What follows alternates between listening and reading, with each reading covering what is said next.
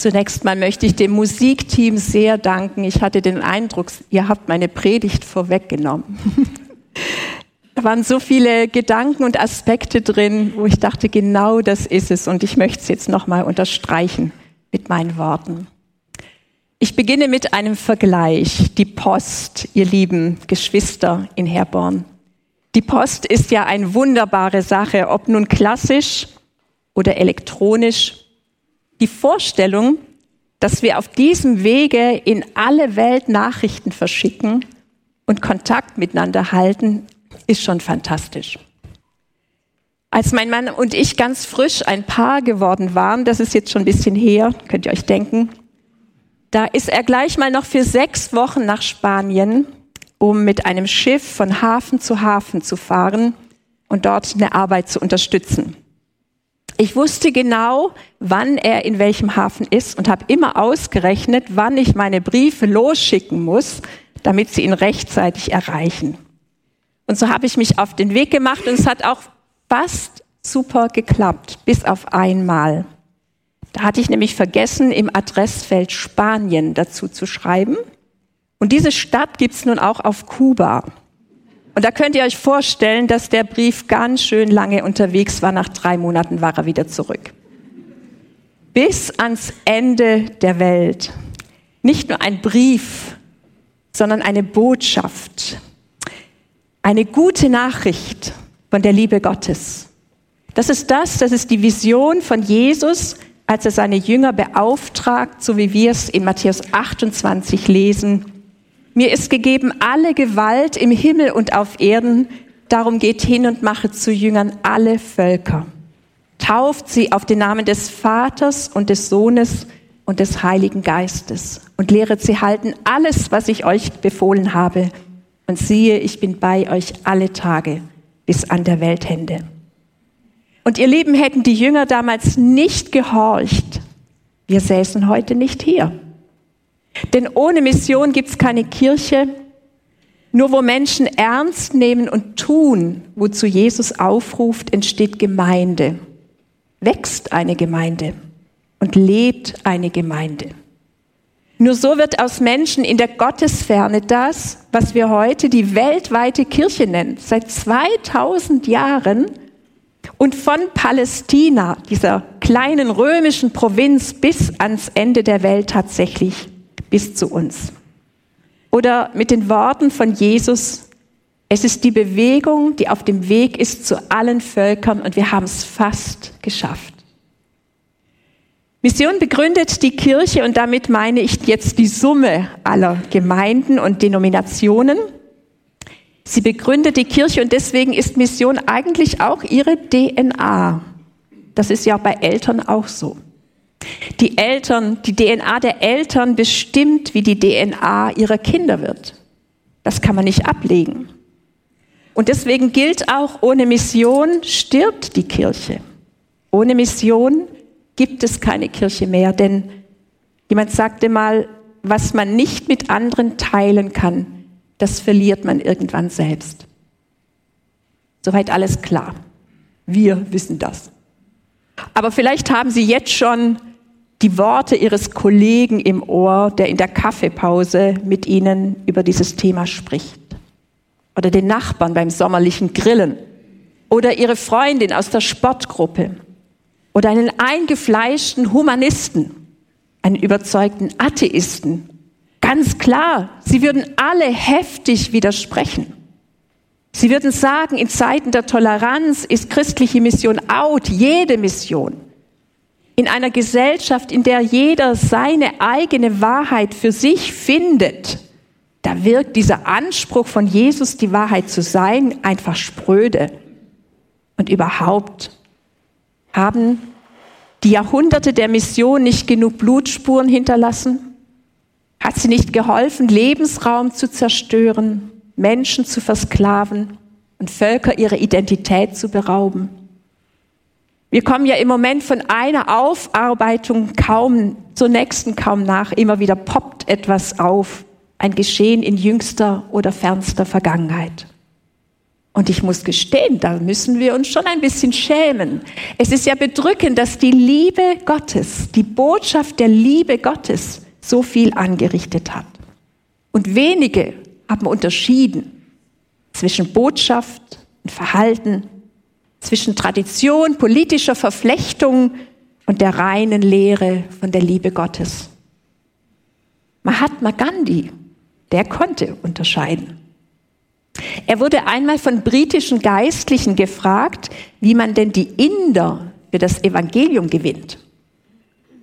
Man bedenke, Gandhi hatte Christen, also Briten, als Besatzer kennengelernt, als Vertreter eines Staates und einer Volksgruppe, die sein Land seit 200 Jahren geknechtet hat. Christen, das waren für ihn Soldaten, Polizeiapparat, Plantagen und Minenbesitzer. Und was antwortet Gandhi? Was muss man tun, um Inder zu gewinnen, war die Frage. Und seine Antwort, duften Sie doch einfach ein bisschen mehr nach Jesus. Er hat es getrennt. Er hat gewusst, wo Menschen sich in den Vordergrund drängen, wird der Blick auf Jesus verstellt. Und das ist es, was uns anhängt. Wo Mission nicht mehr Mission Gottes ist, wird sie anfällig und angreifbar. Die anglikanischen Bischöfe, die sich in den 90er Jahren des letzten Jahrhunderts die Evangelisation auf die Fahnen geschrieben haben, die haben so formuliert. Nicht die Kirche Gottes hat eine Mission in der Welt, sondern der Gott der Mission hat eine Kirche in der Welt. Also noch mal kurz, erst Gott, dann Mission und dabei auch noch die Kirche. Merken Sie etwas?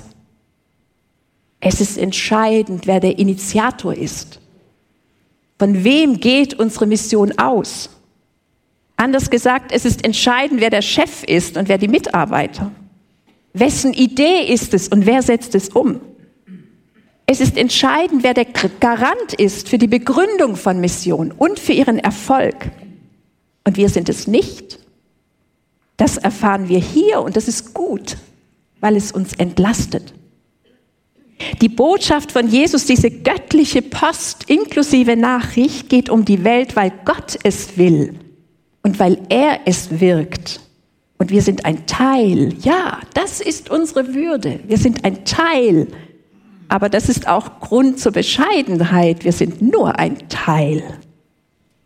Und damit bin ich jetzt bei der Überschrift für diesen Sonntag. Mission heißt, Gott lädt ein als der dreieinige Gott. Zunächst mal eine Frage oder zwei Fragen an Sie. Unterstützt Ihre Gemeinde Missionare? Unsere beiden kleinen Orte auf der Schwäbischen Alb haben Mitarbeiter in Rumänien, Kroatien, Albanien, Litauen, Paraguay und in Deutschland. Die haben wir ausgesandt. Das sind unsere Missionare. Wissen Sie, wer der erste Missionar der Weltgeschichte war? Ziegenbalg. Nee, ja, der war evangelisch, aber der war es nicht. Vielleicht Paulus und Petrus oder die 72, die Jesus ausgesandt hat. Auch die sind noch in der zweiten Reihe. Der erste Missionar Gottes ist sein Sohn. Jesus sagt, wie mich mein Vater gesandt hat, so sende ich euch. Und Jesus selbst sagt, der Tröster, der Heilige Geist, den mein Vater senden wird, ist Gottes Sendung. Das sind Gottes Missionare. Vater sendet den Sohn, Vater und Sohn senden den Heiligen Geist. Das ist das allererste Missionswerk der Geschichte. Die Dreieinigkeit. Hier fängt alles an. In Gott selbst. Aber eigentlich hat Gottes Mission schon viele, viele Jahrtausende bevor Jesus auf der Erde war begonnen. Die Mission der Liebe Gottes beginnt mit der Erschaffung der Welt. Denn der Gedanke und das Verlangen hinauszugehen, zu suchen und zu finden, was man lieben kann, das ist die Bewegung Gottes. Liebe zieht los und fragt, was der andere braucht. Und deswegen, weil Gott Liebe in sich ist, deswegen schafft er sich etwas, was er lieben kann. Hier beginnt sie die Mission Gottes. In gewissem Sinne machen wir es jetzt, das ist andere Kategorie, aber ich wage es mal als Vergleich. Wir machen es ja auch nicht anders. Wenn wir Begabungen in uns tragen, dann fragen wir immer, wo wir sie einsetzen können. Wenn wir musikalisch sind, dann lernen wir ein Instrument und spielen in der Band. Wer mathematisch begabt ist, wird vielleicht eher Ingenieur. Sprachbegabte Menschen werden eher lesen und texten und übersetzen. Begabungen drängen nach außen. Und auch Menschen, die mit Liebe und Barmherzigkeit begabt sind, suchen Gelegenheiten, diese Barmherzigkeit und die Zuwendung zu leben. Sie engagieren sich in sozialen Projekten. Sie leben ihre Aufgabe als Eltern und Großeltern mit großem Einsatz. Und so auch Gott. Weil sein Wesen Liebe ist, schafft er sich die Welt, die er lieben möchte. Und er beschenkt sie. Er beschenkt sie übermaßen.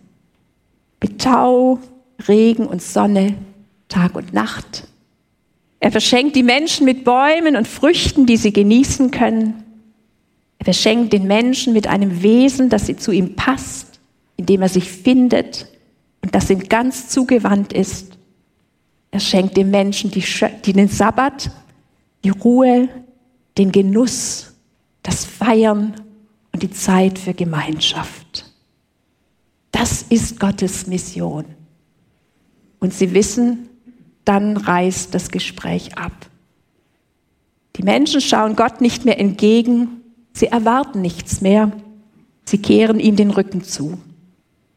Aber Gott hört nicht auf zu lieben. Und das ist Mission heute. Mission heute heißt, Gott nimmt den Gesprächsfaden wieder auf, er klopft an, er lädt ein, er räumt alles aus, was diesem Gespräch im Wege stehen könnte. Gott ist unterwegs in der Welt. Und Menschen, die sich senden lassen, sind immer wieder überrascht davon, dass Gott längst dort ist, wo sie hingehen. Vielleicht haben Sie das selber schon erlebt, dass Sie jemand anbieten, für ihn zu beten und er ist unendlich dankbar, obwohl Sie dachten, der hat mit Gott nichts am Hut. Vielleicht haben Sie schon erlebt im Gespräch, dass ein Mensch die gute Botschaft aufsaugt wie ein trockener Schwamm, weil da Sehnsucht ist, die Gott in dieses Herz gelegt hat. Mich bewegen natürlich besonders Beispiele aus der äußeren Mission auch, und da will ich Ihnen mal eins erzählen. Da war ein Team in einem kleinen Volk in Kamerun aktiv. Und sie hatten sich zum Ziel gesetzt, die Sprache dieses Volkes zu erforschen und zu verschriftlichen, um diesem Volk in ihrer Identität zu bestätigen. Das ist eine ganz wichtige Arbeit, Muttersprache. Und natürlich wollten sie die Bibel übersetzen. Und das ist immer ein Ringen um Worte und Begriffe, da manche Sprachen völlig anders strukturiert sind als das Griechische und Hebräische, in dem wir unsere Bibel ja ursprünglich haben. Und so war es unendlich schwer, Gottes Liebe zu beschreiben. Wie sollte Johannes 3, Vers 16 übersetzt werden? So sehr hat Gott die Welt geliebt. Da fiel einem der Mitarbeiter auf, dass die Sprache dieses Volkes das Wort lieben nur unvollständig hat wie es in der Sprache der Guarani in Paraguay das Wort für Hoffnung nicht gegeben hat. Sie haben das aus dem Spanischen übernommen. Dort gab es kein, ein, es gab Worte für lieben, aber nicht das, was passend gewesen wäre. Und zwar ist es in der Sprache so, dass jedes Wort, wenn man es unterschiedlich anwenden möchte, entweder mit A endet, mit I oder mit U. So wie wir ja auch unsere Worte verändern, um eben sie unterschiedlich anzuwenden. Nur bei dem Wort lieben gab es nur zwei, nur A und I. Also hat der Mitarbeiter die Probe aufs Exempel gemacht und in einem Kreis von Männern gefragt, was geschieht, wenn du deine Frau liebst mit A? Oh, haben die gesagt, dann war die Liebe mal da, aber dann ist sie verflogen. Aha, dann hat er gefragt, und was geschieht, wenn du deine Frau liebst mit I? Dann haben sie gesagt, hm, ich liebe meine Frau, solange sie mir Gutes tut. Essen kocht, Wasser holt, Kinder versorgt. Mhm. Und dann sagte er, aber das U fehlt. Wie liebt ihr eure Frau mit U? Da haben die Männer gestutzt und gelacht und haben gesagt, das geht nicht. Dann müssten wir sie ja immer lieben. Egal, was sie tut und wie sie ist. Und dann müssten wir sie schon seit Ewigkeit lieben und in Ewigkeit auch. Und damit war der Schlüssel da. Dann hat er ihnen erklärt, Gott, so liebt Gott die Welt. So, bedingungslos, seit Ewigkeit. Und egal, was sie tut. Die Männer waren einen kleinen Moment still und dann sind ihnen Tränen in die Augen gekommen. Sie haben gesagt, wenn das so ist, wozu brauchen wir noch unsere Ahnengeister? Wenn Gott uns so liebt, dann gibt es doch nichts Besseres, als ihm zu vertrauen. Merkt ihr was? Gott war dieser Mission vorausgegangen. Und er hatte einen Schlüssel hineingelegt in die Sprache und Kultur dieses Volkes, den die Missionare nur noch finden mussten, um zu öffnen. Mission kommt aus dem Herzen Gottes. Wer fragt, warum es Mission gibt, warum die Nachricht von Jesus um die Welt geht, der muss bei Gott selbst beginnen. Wenn Jesus also seine Jünger sendet, dann heißt es, er teilt seine Liebe zur Welt mit ihnen. Er teilt sie mit uns. Und das ist jetzt noch mal ein ganz wichtiger Punkt. Gott sendet seine Botschaft eben nicht nur übernatürlich. Selten. Er überwältigt die Menschen nicht durch Erscheinungen. Selten sondern an erster Stelle kommt er durch Menschen zur Welt. Er kommt durch Abraham, den er auswählt zum Segen für alle Völker, da ist es schon. Er kommt durch Israel, dem Volk, das er seine Verheißungen anvertraut und den Messias dieser Welt schenkt. Und er kommt in seinem Sohn und jetzt will er in uns kommen. Die Botschaft, die Mission hat Beine sind die Beine derer, die sich sagen lassen, geht hin und mache zu Jüngern alle Völker. Vielleicht sagen Sie jetzt, heute nicht mehr. Ja, glauben Sie, damals war es einfach? Es war überhaupt nicht vorstellbar für diese Jünger, an die Enden der Erde zu gehen. Zwar gab es im Römischen Reich einen kleinen Ort, den finden Sie noch heute auf dem Dirke Weltatlas an der Westküste Spaniens, der heißt Finisterre, das Ende der Welt. Asterix-Filmgucker wissen das, da kommt es nämlich vor. Natürlich war es nicht einfach, da waren die noch nie gewesen, die kannten auch keine Bilder und die wussten schon von Jerusalem zum See Genezareth ist eine Tagesreise, drei Tagesreise. Sie konnten sich das nicht vorstellen. Und wenn Sie diesen Missionsauftrag im Zusammenhang lesen, dann merken Sie, die haben gezweifelt waren Menschen, die gezweifelt haben. Wir haben es also auch da nicht mit einem heldenhaften Trupp zu tun, sondern mit Menschen wie Sie und ich, unsicher, zögernd, mit vielen Fragen. Das ist übrigens in der Bibel ein ganz typisches Phänomen. Persönlichkeiten, die Gott beauftragt und die sich hundertmal entschuldigen, die weglaufen. Da steht keiner auf und sagt, hier, ich hab's drauf, ich mach's, das sagen viele, zu schlechte Herkunft, zu alt, zu jung, zu verzagt, zu verschuldet, zu überfordert, zu ängstlich. Und genau diese Beine möchte Gott haben. Gott zeilt seine Liebe immer noch durch Menschen wie uns. Durch Menschen, die nicht perfekt sind, die sich auch vielleicht mal nichts zutrauen. Er liebt es, mit Menschen zu gehen, die gar nicht anders können, als auf ihn zu setzen. Denn nur so hat Gottes Geist eine Chance. Ich will es nochmal anders sagen. Jesus braucht keine Stellvertreter auf Erden. Er braucht niemand, der ihm die Arbeit abnimmt. Er braucht nur die, die ihm folgen. Wir brauchen Jesus nicht zu überholen in der Mission. Aber wir müssen wissen, wo er unterwegs ist. Wo sind seine Spuren, die er schon gelegt hat? Nichts anderes ist unsere Aufgabe. Wir brauchen keine Glaubensmuskeln und Liebesressourcen. Wir wollen nur hören. Wo bist du, Jesus? Und da will auch ich sein.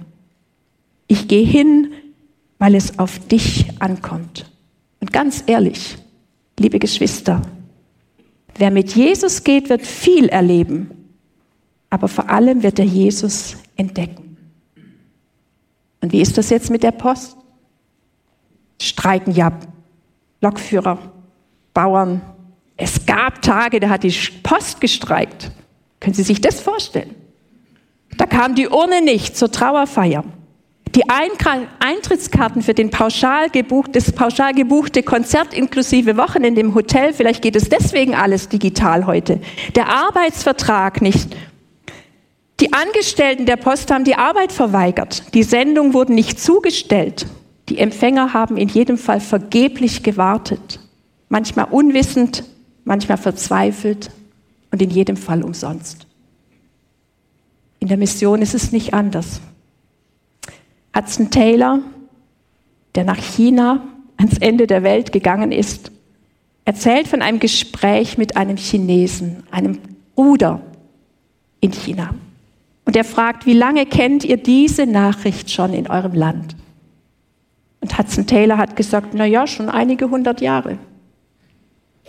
Und dann sagte der Bruder, mein Vater hat sein Leben lang die Wahrheit gesucht und ist ohne sie gestorben. Warum seid ihr nicht früher gekommen? Wir brauchen nicht nach China zu reisen, um Menschen zu treffen, für die Gottes Liebe eine Wohltat wäre glaube, wir brauchen uns nur umzuschauen. Gott schenkt uns seinen Sohn. Er zeigt uns seine Liebe, bedingungslos seit Ewigkeit und für die Ewigkeit. Und das, liebe Geschwister, das müssen wir teilen. Und wenn Sie sagen, ich habe die Worte nicht, dann senden Sie doch jemand. Und vor allem leben Sie es. Leben Sie, was es heißt, nie ohne Jesus zu sein. Nie. Bis ans Ende der Welt.